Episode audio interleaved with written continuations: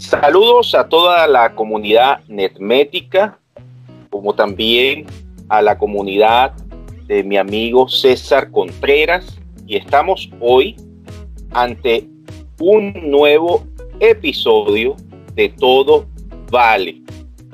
Me acompaña, como siempre, como ya es de costumbre, mi amigo César. Y en el día de hoy vamos a tratar un tema escabroso, por así decirlo a quien antes de indicarlo le voy a ceder el paso a César para que nos dé el abrebocas del contenido del día de hoy.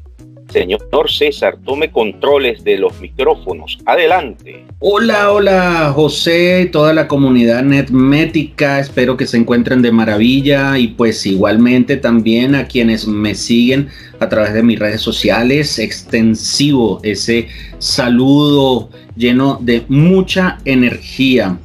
Y la verdad, para mí es un agrado siempre, siempre. Es como si fuese la primera vez, José, eh, incluso esos nervios eh, naturales, ¿sí? De, de, salir al aire, de estar compartiendo con otras personas.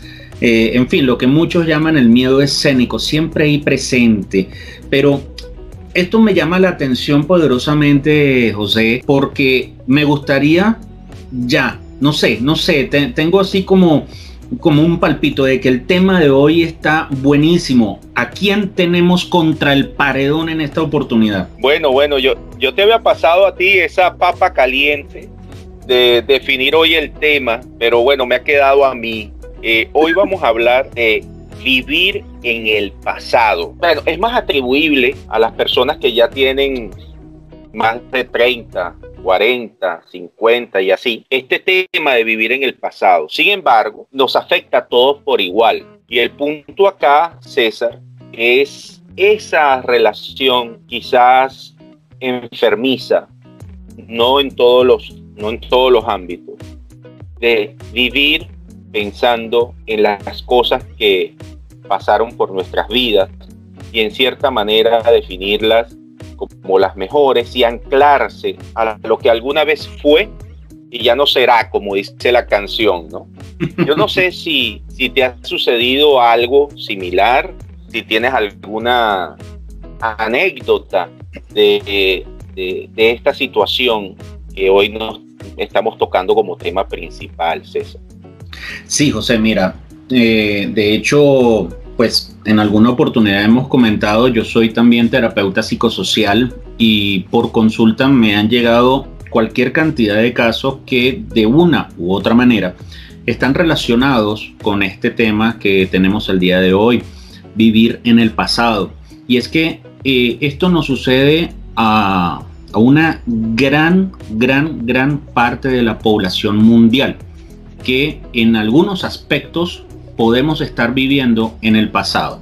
Y es que fíjate algo, aquí haciendo un, pequeño paréntesis para poder entender un poco el contexto sobre algunos puntos que se están tocando. Y es que, eh, fíjate, todo nace en un pensamiento. ¿sí? El pensamiento te lleva a tomar una decisión, la decisión te lleva a la acción y la acción es la que va a definir realmente tu vida. Pero antes del pensamiento existe algo que se llama experiencia. Y la experiencia en realidad es la sumatoria de todas esas vivencias que tú has tenido a lo largo de tus años. Llámese un año, dos años, 20, 30, 40, 50, lo que tú mencionabas hace un momento. Y por supuesto, mientras más acumulamos experiencia, entonces más historia tenemos, más, mm, más pasado tenemos y eso, en cierta forma, si no aprendemos a manejarlo, se puede convertir en un arma de doble filo desde todo punto de vista. Así como puede permitirnos pensar de forma positiva, nos puede llevar también a pensar de forma negativa. Y en consecuencia serán las decisiones y en consecuencia será el estilo de vida. ¿sí? Cuando tenemos, de, de nuestros pensamientos, es donde va a surgir entonces eh, ese punto, si yo aprendo a vivir bien o aprendo a vivir mal, o estoy en un, en, una, en un punto de que sube y baja mi estilo de vida de una forma brutal, ¿sí? Y empiezan, pero es que ¿por qué me pasa a mí ¿Por qué siempre yo atraigo este tipo de cosas? ¿Por qué? Bueno, ahí vienen un, un sinfín de preguntas que podemos mencionar. Pero volviendo a tu pregunta original, que si tengo alguna historia, mira, eh, se puede ver mucho, mucho con el tema tanto del manejo del dinero como con el tema amoroso.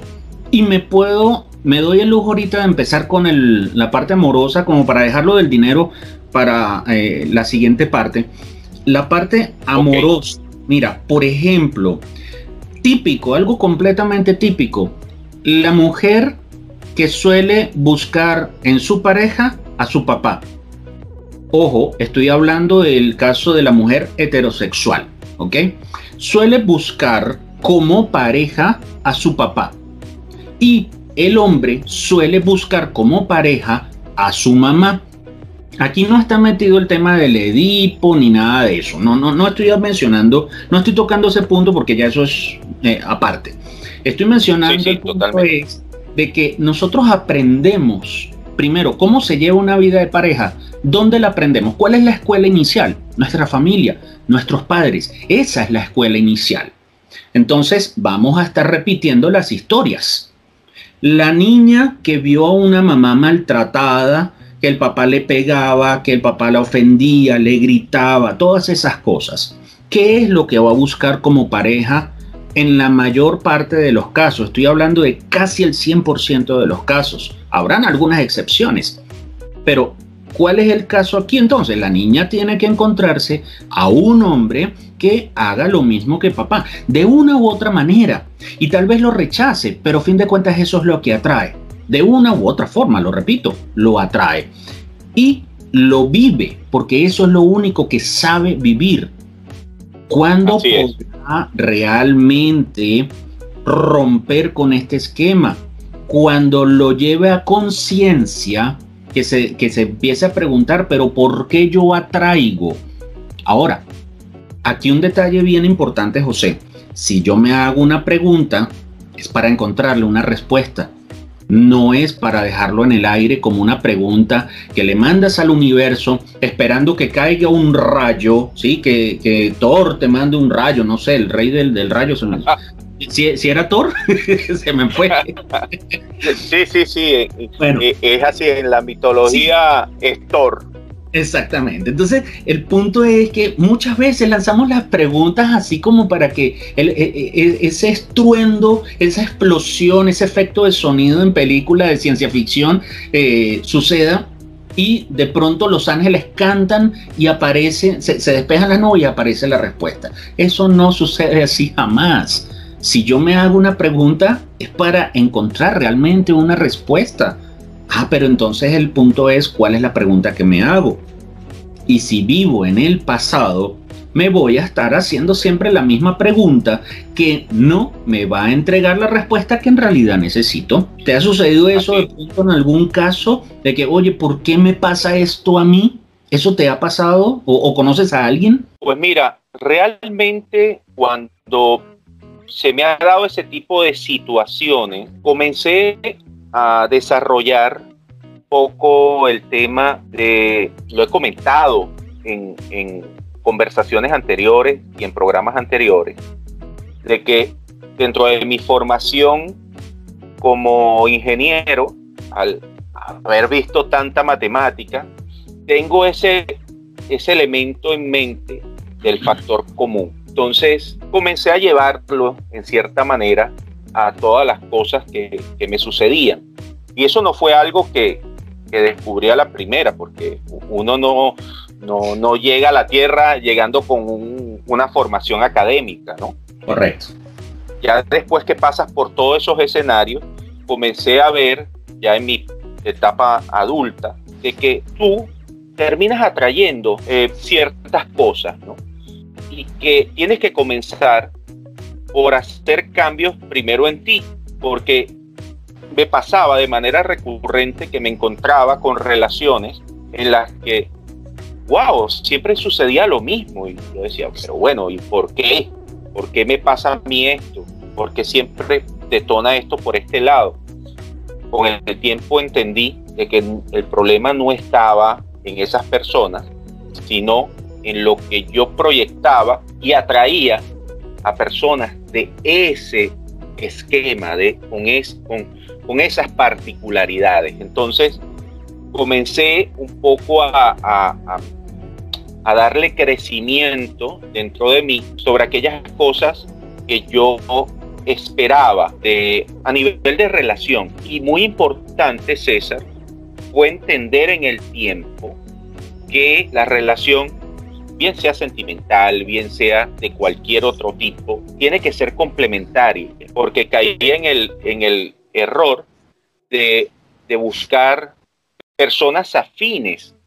Y entonces después con el tiempo entendí, pero es, es que eso es un error, porque si yo voy a buscar a alguien que sea igual que yo, ¿verdad? Pues ya yo, ya yo tengo esas herramientas conmigo, ya tengo esos, esas particularidades que son afines. Entonces, no me complementa en nada y al no complementarme en nada, en aquellos elementos donde yo carecía apoyo, pues no lo encontraba y la otra persona eh, exactamente igual. Entonces, comencé por aquí ligarlo un poco con todo el tema de, vivir en el pasado, a idealizar una relación en particular, sin entender no porque eso estaba en el pasado, sino entender de que en aquel momento, por carambola, toqué con una persona que tenía algunos elementos que me complementaban, no en todo. Y digo no en todo porque la madurez es un elemento súper importante en todo esto para, poder afrontar el día a día eh, de, de, una relación, César. Entonces, básicamente, eso fue lo que para mí se fue dando y ya luego en el tiempo uno comienza a aprender una, un sinnúmero de cosas y, y para mí fue de alto valor saber de que en efecto en la vida es lo que aprendo y comparto con la, con la audiencia en este momento. Busquemos siempre no idealizar relaciones del pasado, sino más bien hacer un análisis a lo interno y buscar aquella, aquella persona que te complemente, que no esté delante ni detrás de ti, sino que esté a tu lado. Eso es lo que yo rescato de todo esto, César. Sí, sí, correcto. De hecho, fíjate, algo, aquí quiero aprovechar lo que acabas de decir para mencionar ciertos elementos que quedan eh, como consecuencia, elementos negativos, por supuesto, que quedan como consecuencia del el hecho de vivir en el pasado. Lo primero que sucede es que idealizas un futuro generalmente negativo, porque también puede ser un futuro positivo, pero como lo estás idealizando, entonces no estamos hablando de una visualización efectiva. Muy al contrario, estamos hablando es de que solamente eh, una, una visualización ficticia basada en una falsa creencia. ¿Por qué falsa? Porque perteneces al pasado, no necesariamente se tiene, eh, se tiene que dar exactamente igual, ¿sí? Y un ejemplo muy vivo, estamos todavía viviendo el tema de la pandemia y en la calle hay mucha gente que no se está cuidando.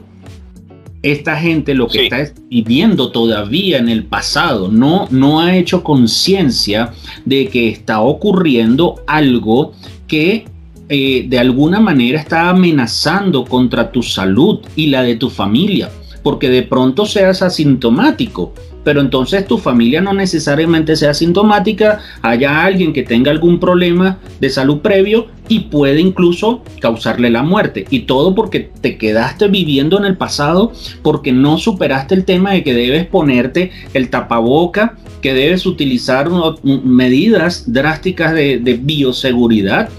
¿Okay? Entonces hay que tener mucho cuidado con esto. ¿Okay?